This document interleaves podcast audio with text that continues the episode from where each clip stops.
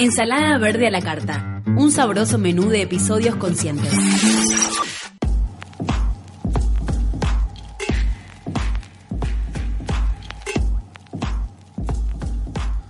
Bien, queridos ensalados, nos acompaña en este martes gluten free, martes de nutrición vital, la señorita Rocío Runca, ella es nutricionista, bueno, y como siempre decimos, ¿no? Nutricionismo, nutricionista de este nuevo paradigma que se está ya despertando desde hace rato.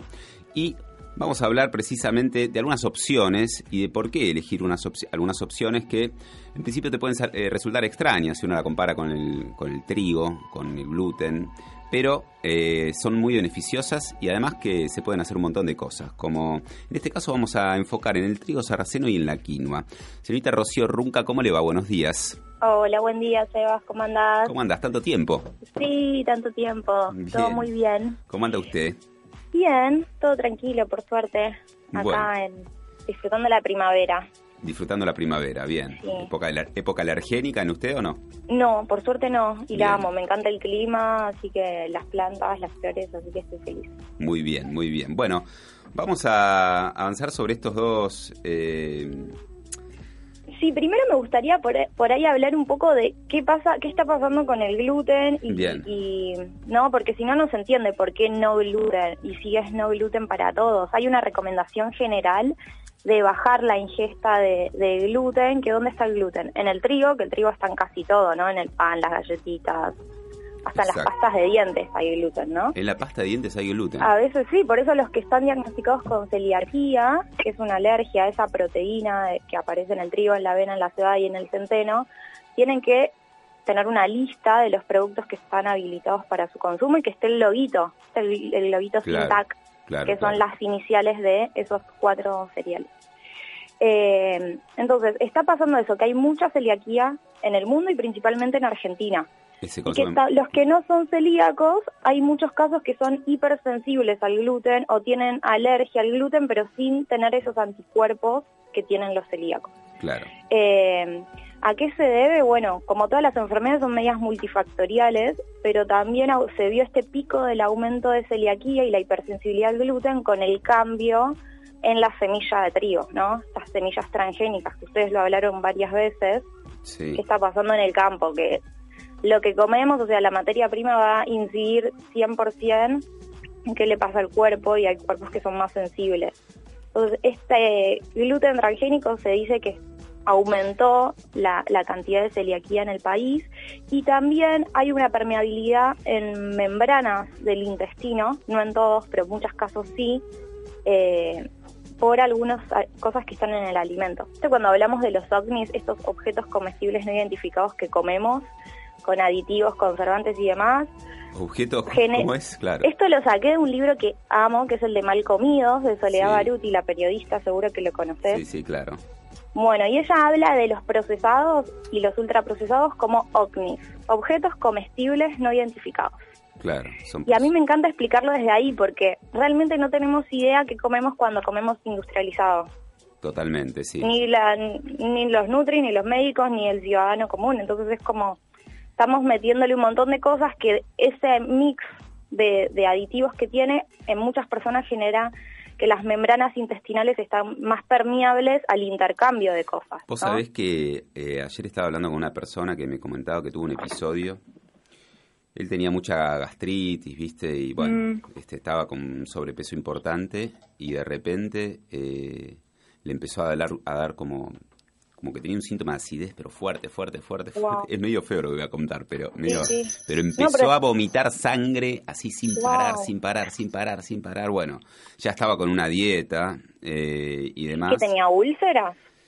Y como que bueno, ya venía como cuidándose con las comidas, sí, ya venía cuidándose, va, cuidándose, no sé, viste ahí con una dieta, pero mm, el tema de la gastritis, la acidez y, y demás, todo, todo esto que vos estás mencionando, eh, lleva casi a una... Y, los médicos le recomendaban, bueno, tomate una alical, viste, como que estaba como recomendaciones así para salir del paso, ¿no? Pero si no se cambia de fondo... Eh, y es, como siempre hablamos, es la selección de alimentos y la materia prima lo menos industrializada posible. ¿no? Volver a los cereales integrales, que hoy vamos a hablar de la quinoa y el trigo sarraceno, a las legumbres, a las frutas, a las verduras, a los frutos secos, los que consumen pescados y carnes, su versión menos industrializada, ¿no? No una hamburguesa ya toda prearmada, sí, tratar de poner armarla uno. Eso ya es un montón. Y eso para las gastritis y todo ya mejora, porque es estos acnes que comemos todo lo que empiezan a hacer en el cuerpo. En volviendo al tema del gluten, los síntomas que lo unimos puede tener mucho dolor abdominal, cómo darse cuenta, o empezar a bajar de peso, o estar cansados todo el tiempo. El colon irritable, que es medio una epidemia, a veces también se da por una alergia al gluten, este dolor que es mucho, se ve mucho en mujeres, es muy nervioso, pero a veces también se da por el, por esta hipersensibilidad al gluten. Y lo que es dolores articulares, musculares, dolor de cabeza, sarpullido todo el tiempo que no se te va, tipo, ¿eh? Puede ser también por una alergia al gluten o también que el intestino, ahí se empieza a unir todo, porque somos, está todo completamente relacionado. Cuando uno está con mucha constipación, el intestino no está limpio y también puede producir el sarpullido eh, y la diarrea y el cansancio. Bueno, está todo bastante relacionado pero en general hay una mala absorción generalizada por esta alergia al gluten. Entonces, ¿qué, si uno tiene estos síntomas, está buenísimo ir al médico y que les hagan el chequeo a ver si son celíacos o no. Base, que ahora ya están los análisis bastante avanzados. Que ahora, por suerte, se está haciendo un montón. Entonces, se, puede chequear rápido. Si sale que uno es celíaco, tiene que hacer este cambio de no consumir los productos que tengan TAC, o sea, sin trigo, sin avena, avena cebada y centeno, eh, y comer todo lo otro que hablábamos. No, no es que la dieta cambia, más cuando uno empieza a estar bien en una dieta más industrializada, pero la verdad es que se abre en un abanico enorme de comidas y eso está bueno, que si uno lo encara desde este lado más de la alimentación natural, eh, seamos o no celíacos, se está recomendando comer menos gluten. Entonces se abre como todo lo que, bueno, ustedes van compartiendo en los distintos programas. Hay un montón de frutos secos, semillas y demás. Totalmente, sí, es incorporar esos hábitos. Pero es un reaprender, como hablamos siempre. Totalmente, sí, es, es estar atento y, y, bueno, hoy hay un montón de información también circulando en relación a la temática y también es cierto que, por ejemplo, en relación a, eh, al, a los alimentos libres de, gluten, bueno, no siempre son de todo saludables tampoco. No, ahí está el otro mundo. Todas esas premezclas que venden no dejan de ser un ultraprocesado sí, no tiene gluten, pero tiene aditivos que hace que las masas queden parecidas. Entonces, volver a lo caserito y menos industrializado, porque esas mezclas no, no son recomendadas para todos los días, no a mi criterio. Totalmente, empezar a, seleccionar y a un poco también empoderarse uno y este ir haciéndose cargo de, de bueno, de no, no comprar todo empaquetado, sino poner un poquito de uno también, ¿no? Sí, igual viste que se está, eh, yo estoy viendo como un aumento en todo esto de mucha gente en las dietéticas, mucha gente en las verdulerías, por ahí antes no. una explosión de dietéticas. Hay una explosión, en mi barrio se llenó de dietéticas, tengo como cuatro alrededor. Y está genial, y antes no, entonces eso es que habla de que hay más demanda. Entonces esto de a poquito, todo el trabajo que venís haciendo Sebas ahí, haciendo su fruto, se está no supermasivo, pero está llegando un montón de gente. Y es tan simple como volver al alimento menos procesado. Que a veces la gente dice, no, es algo medio extraterrestre o raro, ¿no?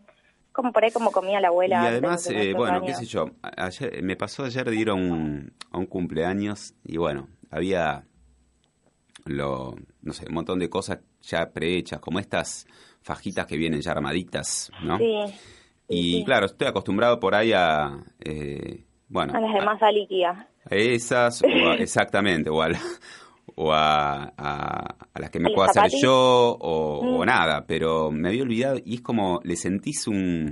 Claro, le metes un relleno X y pasa, pero hoy me tengo una acidez.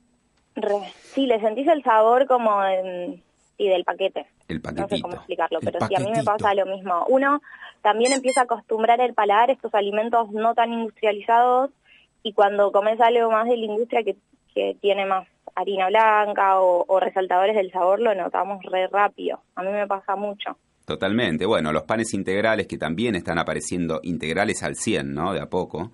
Sí, eh, porque hay, hay que estar atento también en, en, en, los empaquetados de panes que dicen salvado, no sé qué. Bueno, tienen Sí, la mayoría de los del súper hay que leer siempre ingredientes porque te dicen eh, integral con salvado y después lees si tiene harina enriquecida de trigo y eso es harina blanca. Y por ahí tiene re poquito de fibra que le ponen un poquito de salvado. Pero hay lugares o muchas dietéticas que hacen como su propia línea de pan, que yo siempre recomiendo preguntar si tienen su línea o que es harina integral 100%. Totalmente, sí, porque ahora viene una mucho más fina y, y bueno, y se hacía más también, ¿no?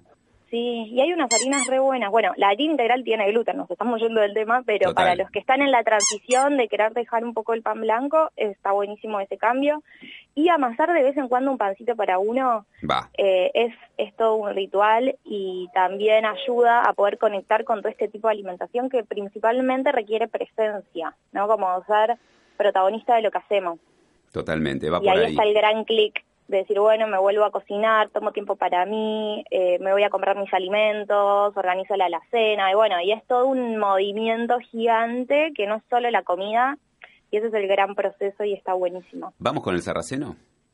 Bueno, el trigo sarraceno es un grano, entra en la parte de cereales integrales y también es un grano que no tiene el gluten. Entonces está buenísimo porque el sabor es parecido, el color es parecido, viene en harina, la viene en harina que es ultra fina y queda buenísima. Yo la probé en panquecitos y en muffins eh, dulces y quedó buenísima y en el pan también. Eh, y también viene en grano, que uno, como cualquier cereal integral, lo tiene que remojar y hervir. Sí. Eh, y aporta muchos minerales, antioxidantes y fibra. Esto mantiene el índice glucémico más bajo, o sea que no dispara la glucemia. Cuando, por ejemplo, uno come un pan blanco, la glucemia se dispara mucho más rápido que si uno come un pan integral. Entonces sigue siendo una, un reemplazo al pan. Los que no pueden o no, o no eligen comer para esto de bajar la frecuencia, podemos hacer mechar con un pan con trigo sarraceno, por ejemplo. Totalmente, bueno, como vos decís que viene tipo granulado, tipo como si fuera un trigo burgol o un... Sí, son como unas piramiditas, si vos lo ves de cerca, como unos triangulitos. Y es Y viene la ¿eh? harina ultra fina, que la harina se vende mucho en cajitas, como que ahora se empezó a comercializar más y y es bien finita, entonces como que el pan levanta bien y queda muy, muy rico. Totalmente, Ro, bueno. Eso está bueno. Y después habíamos dicho hablar de un poco de la quinoa, que la quinoa es un pseudo cereal que tiene muchísimas proteínas, todos los aminoácidos esenciales como la carne, así que si hay veganos o vegetarianos está bueno eh, sumarla. Eh, es riquísima, es como muy parecida al arroz, entonces es media neutra y uno la puede usar en cosas saladas o en cosas dulces y eh, tiene mucha fibra, entonces la saciedad, tiene calcio, es un, se lo considera como un superalimento, ¿no? Dentro del mundo cereales. Entonces, un buen reemplazo por ahí al arroz común o a los fideos, que por ejemplo los fideos tienen, son de trigo y tienen gluten, por ahí es empezar a meter eh, quinoa, que se consiguen hasta fideos de quinoa, eso es genial y son riquísimos fideos de quinoa, claro, están buenos esos. Sí, y están buenísimos. Te digo que los cocinas bien, le haces una salsita rica y parecen fideos comunes. Entonces, es empezar a cambiar el lugar de compra, ir a mercados, a dietéticas, a ferias más naturales y van a ver que la mayoría de los productos que se recomiendan es muchos no tienen gluten, entonces está buenísimo, te abre el abanico de compra. Me encantó, Ro. Eh, bueno, te esperamos en, eh, después combinamos ahí con Sí, me encantaría ir para, al estudio, que hace mucho que no voy. Para así te venís al estudio y charlamos un ratito una mañana. ¿Eh? Bueno, genial, Sebas. Un beso para todos y gracias por llamarme. Dale, Ro, un beso grande. Y bueno, ustedes pueden eh, contactarse con Rocío Runca también a través del Facebook, de Instagram, de las redes sociales. Ella es nutricionista y bueno, este, como verán, tiene otra mirada eh, amplia también de acuerdo a lo que cada uno pueda ir transicionando. Gracias, Ro. Buenísimo, bueno. Un beso enorme para todos. Un besito. Chau, chau. Chau, chau. En este martes gluten free nos visitó eh, Rocío Runca. Ensaladaverde.com. Te conecta.